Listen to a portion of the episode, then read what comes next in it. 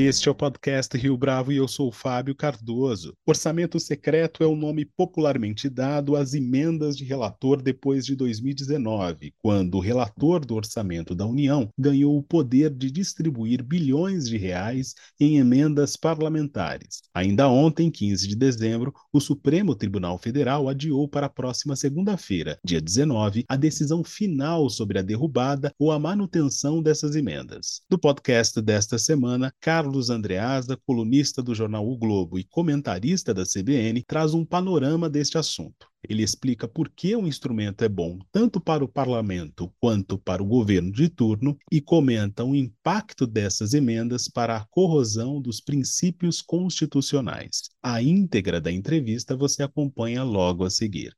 Carlos Andreas, é um prazer tê-lo aqui conosco no podcast Rio Bravo. Muito obrigado pela sua participação. Prazer, Fábio. Sempre um prazer falar com você. Carlos, o tema orçamento secreto tem sido batalhado, coberto pela imprensa nos últimos meses, para não dizer para mais de ano. A gente tem acompanhado uma cobrança nos editoriais e também nos textos de opinião por mais transparência por parte do Congresso em relação a esse assunto. Minha pergunta aqui, para a gente começar essa entrevista, é a seguinte: qual foi a importância do orçamento secreto para o Congresso sob o governo Bolsonaro e qual seria a validade desse instrumento para o Congresso no governo Lula? O grande lance, a grande jogada e a, e a origem da fortaleza desse instrumento, que é a perversão da emenda do relator a partir da sua finalidade original, que era promover ajustes, correções técnicas no orçamento, é, e foi pervertido nesse esquema complexo que também contém corrupção na ponta. A grande obra,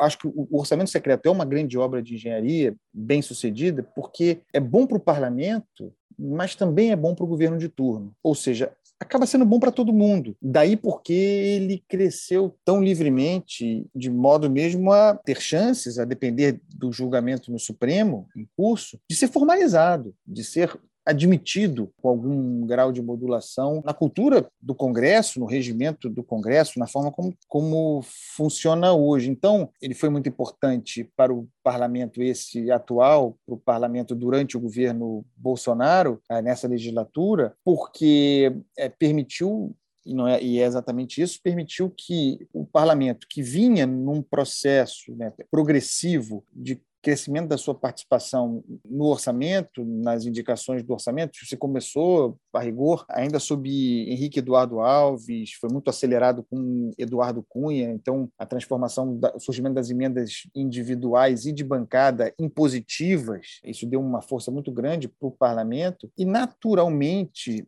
eh, se chegou a essa forma emenda do relator como um desdobramento desse projeto. Originalmente, na proposta inicial, quando ele surge na Lei de Diretrizes Orçamentárias para 2019, Fábio, LDO de 19 para o orçamento de 2020, ele surge também como uma, como uma demanda impositiva. A ideia do parlamento é que era de que a emenda do relator fosse impositiva. Bolsonaro veta em 2019, em dezembro de 2019, esse dispositivo. O parlamento tenta, isso é muito muito importante. O parlamento tenta reconstituir não consegue os votos necessários para fazê-lo, de modo que teria morrido ali o orçamento secreto. Jair Bolsonaro, no entanto, foi convencido, por alguma razão, a recriar o bicho. Ele, ele é, portanto, o criador do orçamento secreto. Ele manda uma mensagem, exposição de motivos do general Ramos, uma mensagem assinada por ele, recriando o orçamento secreto com uma modificação ah, em relação ao que o, o, o Congresso havia proposto. Não é impositivo. Ou seja, vejam um pulo do gato. Ele se coloca no jogo. É, era um instrumento que ele teria de executar obrigatoriamente na forma original, portanto, muito poder exclusivamente para o parlamento, ele tira a impositividade e o pagamento das emendas, o empenho e o pagamento se tornam dependentes do governo federal. Daí porque um arranjo bom para todo mundo. Os líderes parlamentares, os, os, os donos do parlamento, mais do que os líderes, Arthur Lira, Ciro Nogueira, os mais poderosos, Rodrigo Pacheco, que é muito preservado nessa discussão, mas ele também, esses caras passam a ter um poder muito grande em distribuição, portanto, autoritária de dinheiros públicos, né? Isso vai contra os princípios não apenas da transparência, que você fez referência, princípios constitucionais, mas também o princípio da impessoalidade, daí porque o princípio da equidade, gerando um desequilíbrio também do ponto de vista eleitoral, péssima qualidade do gasto público, também o princípio da eficiência atacado aí. O orçamento secreto é um instrumento muito poderoso na mão de quem manda, autoritariamente. Essa é a questão da impessoalidade. Eu dou para você, Fábio, porque você é meu parceiro, ah, então eu controlo o seu voto ah, no parlamento, mediante isso você consegue eh, liberar suas verbas, e o dinheiro chega na ponta no teu curral, digamos assim, na tua casa, no teu, na tua zona eleitoral, e isso também produzindo corrupção na ponta, porque aí você contrata uma empresa, a empresa não presta serviço, a obra não é concluída, tem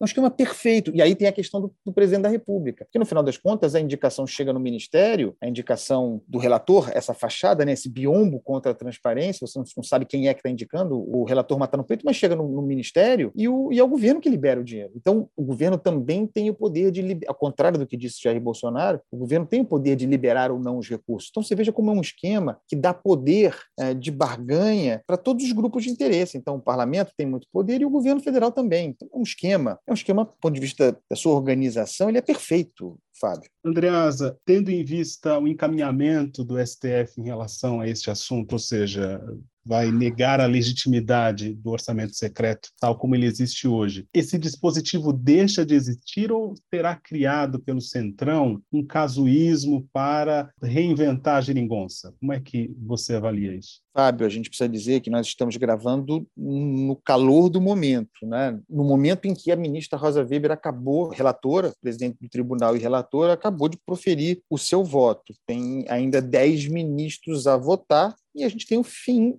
do ano judiciário aí aí muito próximos, tem que ser levado em consideração. Qual é a tese que a ministra Rosa Weber fixou no seu voto? Aliás, um voto primoroso, são 93 páginas de uma aula de espírito republicano, de, de conhecimento de defesa da República. A tese é a seguinte, é uma tese dura. As emendas do relator geral do orçamento da União destinam-se exclusivamente à correção de erros e omissões, vedada a sua utilização indevida para o fim de criação de novas despesas ou de ampliação das programações previstas no projeto de lei orçamentária anual. Então, o que ela diz no voto dela, entre outras coisas, mas o que ela fixa, a tese que ela fixa, é que o orçamento secreto acaba e a emenda do relator volta a operar conforme a sua previsão original, que é para produzir correções, cobrir omissões na formulação do orçamento. Essa é a tese dela, num voto que declara a inconstitucionalidade do bicho como funciona hoje. Ela ataca a questão da falta de transparência, ela ataca a questão da falta de impessoalidade, ela ataca a questão da falta de eficiência, portanto, produzindo um gasto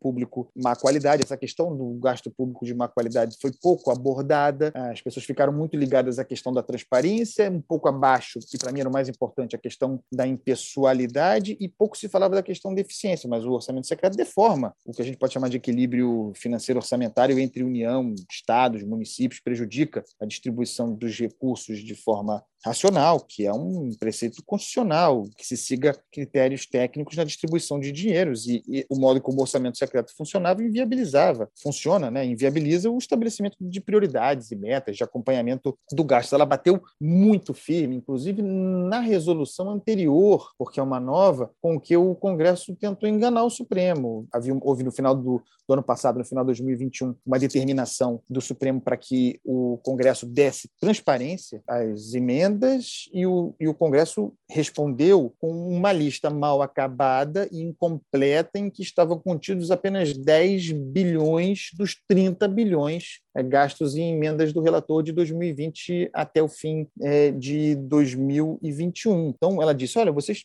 não diz com essas palavras, mas ela disse: vocês tentaram me enganar e não conseguiram. Isso que vocês fizeram, criando o tal do usuário externo, uma fachada adicional para que não se saiba quem é o patrono da emenda, isso não serve, isso tem de cair. E mais, no voto dela, ela diz que o orçamento secreto tem de acabar, inclusive para 2022. Os chamados restos a pagar não poderiam ser, se o voto dela prevalecer, pagos conforme a programação. Os ministérios que já têm dinheiros para distribuir relativamente a emendas do orçamento secreto precisam ignorar a determinação, a previsão do relator geral, pegar esse dinheiro e aplicar de acordo com programas e projetos do Ministério. Então, ela acaba com efeito imediato com o orçamento secreto. Seria ilusório achar, eu, eu não acredito, que esse voto vá prevalecer. Se o julgamento acabar ainda neste ano, eu acho que ocorrerá com alguma modulação de natureza política, com algum cálculo político prevalecendo crescendo, com algum grau de acomodação, talvez compondo com uma nova resolução que o Congresso apresenta e, e pretende votar rapidamente para transformar o orçamento secreto em, em pessoal e transparente sob um critério de distribuição absurdo, que, em resumo, tem como base o tamanho das bancadas dos partidos no parlamento eleito. Então, você tem uma cota enorme desse valor que caberia aos partidos políticos em função do seu tamanho, que é uma deturpação completa do espírito orçamentário e que, a meu ver, reforça o poder autoritário dos líderes e dos donos dos partidos. Então, você só formaliza, mudando um pouco a cara da coisa, o poder na mão concentrado de, de quem já está. Então, eu acho que se o julgamento for concluído, haverá uma modulação, uma acomodação para que o orçamento secreto possa continuar existindo, embora com peculiaridades, com algum cedendo em alguma em alguma parte é, esses donos dos partidos. Isso isso faria destravar, por exemplo, a aprovação da PEC da transição. E eu acho que esse é o grande elemento. O orçamento secreto, o julgamento do orçamento secreto está condicionando o futuro da aprovação da PEC da transição, que interessa a todo mundo. Isso também é importante dizer. A PEC da transição interessa ao governo Bolsonaro, porque é, libera recursos, desbloqueia recursos para pagar a conta que a incompetência não permitiu, para fechar o ano, para fechar o governo. É bom para o governo Lula, obviamente, né? a PEC da transição que dá quase 200 bilhões por, em dois anos, né? 400 bilhões projetando e mais. É bom para os líderes parlamentares, é bom para todo mundo isso. Né? Tem, tem muito dinheiro de emenda ali contido nessa, nesse bojo aí, é bom, é bom para todo mundo. Então, a minha impressão, isso é um mero exercício especulativo, é que a gente tem uma grande chance do julgamento ser interrompido, sabe, Fábio? O julgamento ser interrompido e é, sem conclusão e empurrado para o ano que vem. Isso seria uma solução ideal, porque garantiria também as, o orçamento secreto continuando a funcionar como existe hoje, garantiria a reeleição do Arthur Lira e do Rodrigo Pacheco, que poderiam cumprir os seus compromissos, liberaria a PEC da transição, que liberaria não apenas os dinheiros para o Bolsonaro pagar a sua conta e fechar o seu governo, mas também liberaria é, os bilhões bloqueados sob essa mesma lógica do orçamento secreto de 2022. Então, eu tenho a impressão, e é,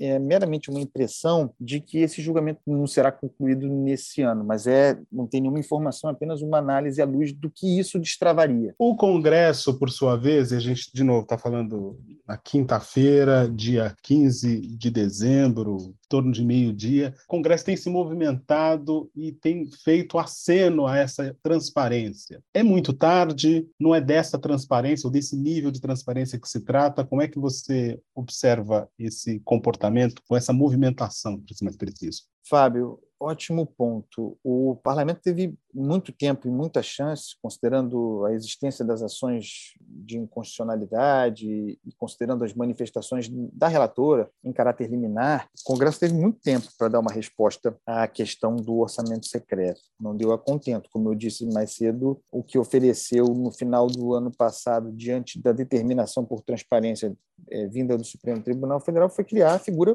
entre outras coisas, do usuário externo. Pois bem, agora apresenta uma nova resolução embora haja uma vírgula ali que me deixe com a pulga atrás da orelha, acabaria com a figura do usuário externo, com essa fachada que encobre o verdadeiro patrono da, da emenda, é, usando, por exemplo, a figura de um, de um servidor público que teria demandado um recurso e ele seria, portanto, o autor da emenda. Essa é a lógica do usuário externo, que é falso. O dono da emenda é um parlamentar que não quer ser identificado, inclusive porque muitas vezes manda dinheiro para outro Estado, uma coisa nebulosa. E nessa resolução, que é o movimento que o, com que o Congresso tenta mandar uma mensagem de acomodação para o Supremo, e acho que há ministros que são sensíveis a essa acomodação, daí porque eu acho que, prosperando o julgamento, a gente tende a uma, a uma modulação, uma fixação de tese mais branda, um, ah, não, vamos deixar o parlamento resolver isso, essa resolução vai bem.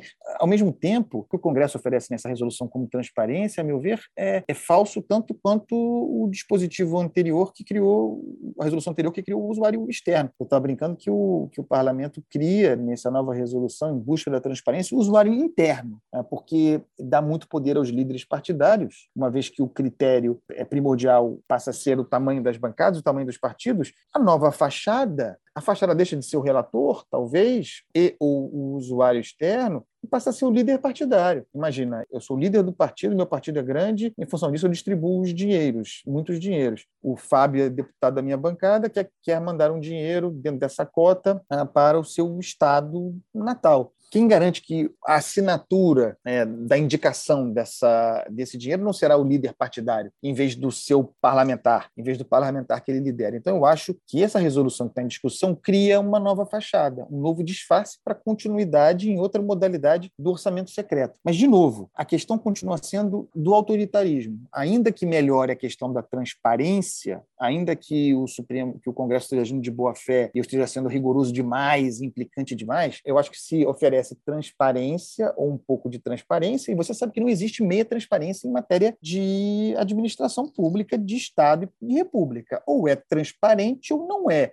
E se não é transparente, pode ser mais ou menos, não funciona. Transparência à parte não ataca ao contrário, cria uma nova modalidade que é quase uma espécie de fundo partidário adicional, porque é, deixa na mão, de novo, continua deixando na mão de poucos, dos líderes partidários, e esses partidos têm dono, então deixa na mão do Valdemar Costa Neto, deixa na mão do Arthur Lira, do Ciro Nogueira, do Marcos Pereira, do Lula, no final das contas, dos donos do PT, a distribuição de dinheiros do orçamento público nacional com base no tamanho do partido. Isso, isso é uma loucura, você reforça o patrimonialismo, você reforça as legendas de aluguel, você reforça as figuras dos donos dos partidos usando os líderes muitas vezes como biombo para encobrir os reais donos dessas emendas. Além de tudo, estabelece uma cota, essa resolução que o Congresso quer fazer prosperar, estabelece uma cota, fixa uma cota para os presidentes da Câmara e do Senado. Eles já eram, no esquema atual, muito poderosos, já faziam indicações, é impressionante. O cara vira presidente da Câmara e do Senado, ele sai lá da rabeira do orçamento secreto para o topo. Foi assim com o Davi Alcolumbre, é assim com o Rodrigo Pacheco. Foi assim antes, é assim sobretudo, porque isso cresceu muito nesse período de sob Lira, um grande distribuidor desses recursos para o seu estado Alagoas. Agora não, agora, para que não tenha dúvida de como isso é importante para eles, eles criaram um percentual lá deles, que eles têm mesmo, não tem conversa. Não acho que o Congresso vai oferecer é, soluções de transparência para valer, muito menos para acabar com essa, esse bico na impessoalidade. É, te respondendo à pergunta, acho que o orçamento secreto vai continuar numa nova modalidade e talvez exatamente na mesma, se o julgamento no Supremo não, não prosperar, não, não for concluído nesse ano. Como comentarista político, Carlos, você está cobrindo o tema faz bastante tempo. Você acredita que o leitor, o público, de um modo geral, entendeu a gravidade dessa questão ou este é um assunto ainda muito complexo? Eu acho que o assunto é complexo e acho que as pessoas, em que pesem os esforços aí, não apenas meus, de muita gente boa, acho que as pessoas não entenderam isso muito bem. E realmente é um assunto áspero um pouco, porque as pessoas reagem muito facilmente, embora tenha uma, haja uma anestesia geral, à corrupção. Mas o esquema do orçamento secreto ele é complexo e ele encobre a corrupção. A corrupção existe e está documentada e acontece na ponta, e é o Ministério Público já atuando e tal. Mas não é um esquema de corrupção clássico e não é um esquema cuja corrupção é muito facilmente entendida. Então, eu acho que a imprensa cobre muito bem a questão do orçamento secreto, eu acho que soube de modo geral, identificar a gravidade do troço no primeiro momento. Eu falando por mim, no primeiro momento eu entendia que a coisa era muito grave, daí porque fui estudar, não creio que seja um tema um tema popular e que seja compreendido pelas pessoas não. Elas inclusive falam assim: "Mas Andreasa, como é que isso é bom para o governo Bolsonaro e será para o governo Lula? Mas como é que isso é bom para o governo eh, Bolsonaro? Como é que é um esquema do Bolsonaro? Veja como é perfeito o esquema, né? Como é que é bom para o Bolsonaro se deputados do PT também estão ganhando das emendas. Então, é difícil mesmo explicar que o orçamento secreto ele não é um esquema exclusivo do governo Bolsonaro, é um esquema de sociedade. Parlamentares do PT levam porque interessa ao Arthur Lira e ao Rodrigo Pacheco, para os seus interesses específicos, para as suas eleições, que os deputados do PT sejam também contemplados. Então, é, é difícil explicar isso.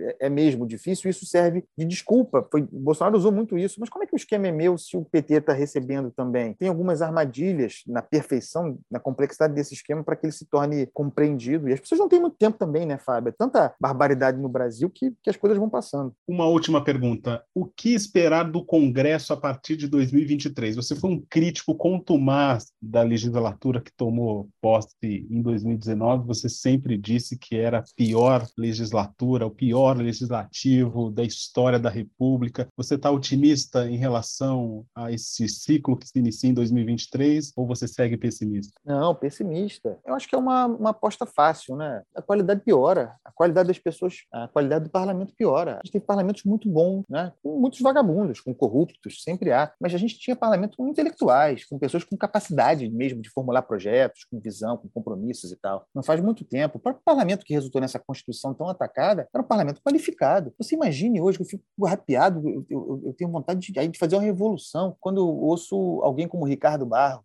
líder do governo Bolsonaro, dizendo que tem que fazer uma nova constituinte para preparar uma nova Constituição. A Constituição é produto dos homens que, que a fazem. Você imagina uma nova Constituição feita por essa gente de última categoria? E, rigorosamente falando, o parlamento, essa legislatura, esse parlamento de agora, foi reeleito. Não integralmente, não serão todos os mesmos parlamentares, mas o espírito, a natureza, o caráter do parlamento foi reeleito, porque o grande vencedor da eleição, também reeleito, foi o orçamento secreto, que dá o caráter para esse parlamento. O orçamento secreto foi ao mesmo tempo o grande vencedor e o grande eleitor nessa última eleição, pelo menos no primeiro turno, em que se formou o Senado e a Câmara. Então é o mesmo parlamento, com as mesmas práticas e, e que se acostumou mesmo a dominar o, o orçamento. Eu não tenho dúvida que o orçamento secreto vai continuar, lendo do relator, mudança ou não, vai continuar existindo. Você veja que a coisa é tão grave que é, o orçamento secreto impõe a produção de um orçamento falso, mentindo é, sobre valores, tirando gastos obrigatórios no orçamento que depois precisam ser recolocados, e aí resulta nas PECs da transição, PEC kamikaze para recompor, porque não se mexe no orçamento secreto, o orçamento secreto vai comendo, vai absorvendo dinheiros que deveriam ser de gastos obrigatórios, de modo que o orçamento secreto também acaba forçando a criação de um orçamento falso que obrigará é, uma vida permanente de emergência, de PEC emergencial para cá, para lá, para recompor os gastos obrigatórios que foram tirados para é, caber às emendas. É uma doença, o orçamento se tornou inviável e fraudulento em função também do esquema do orçamento secreto, que vai continuar. Então, é um, é um parlamento ruim e muito provavelmente vai ser uma grande surpresa se o Lira não for reeleito, se o Lira e o Pacheco não forem reeleitos. Então, também você tem o Arthur Lira tudo mais constante, se encaminhando para continuar presidente da, da, Câmara. E desculpa, você pode achar o Rodrigo Maia péssimo, mas não tem termos de, de comparação entre um Rodrigo Maia presidente da Câmara e um Arthur Lira. Né? Inclusive, em termos de é, atropelo do trâmite, de, de supressão de rito. Virou normal não passar mais por comissão de Constituição e Justiça, pensa um projeto que já está adiantado, se for do meu interesse, e vota, tratora, acabaram com o que chamava de kit obstrução, né? diminuiu as prerrogativas, os instrumentos para que o, a minoria parlamentar uh, pudesse atrapalhar a sessão politicamente, né? pudesse resistir à sessão. Não, acabou com isso, é atropelo, é trator chega num dia e fala: agora eu vou votar isso aqui essa questão da lei das estatais aí, de repente coloca na pauta, vai, tratora, forma a maioria. Essa vai ser a lógica. É uma lógica de corrupção da linguagem parlamentar desde dentro do parlamento. Né? É, é um sujeito autocrata, é um autocrata, o Arthur Lira, que vai pervertendo, corrompendo, minando o parlamento por meio dos instrumentos parlamentares. Não é que eu seja pessimista, não. Eu sou muito pessimista sobre o futuro da nossa, da nossa vida parlamentar, da nossa vida legislativa. Carlos Andreasa, foi um prazer tê-lo aqui conosco no podcast Rio Bravo. Muito obrigado pela sua entrevista. Fábio, sou teu fã, além de seu amigo. Muito obrigado pelo convite, fico muito honrado. Espero que a gente tenha um bom produto aí para o pessoal ouvir. Um abração. E esta foi mais uma edição do podcast Rio Bravo. Ouça, comente e compartilhe. Gostou da experiência? Nós, da Rio Bravo, estamos aqui para lhe oferecer o conteúdo mais adequado para a sua melhor tomada de decisão. E no site www.riobravo.com.br você conhece mais a respeito da nossa história. No Twitter, o nosso perfil é arroba podcast Rio Bravo.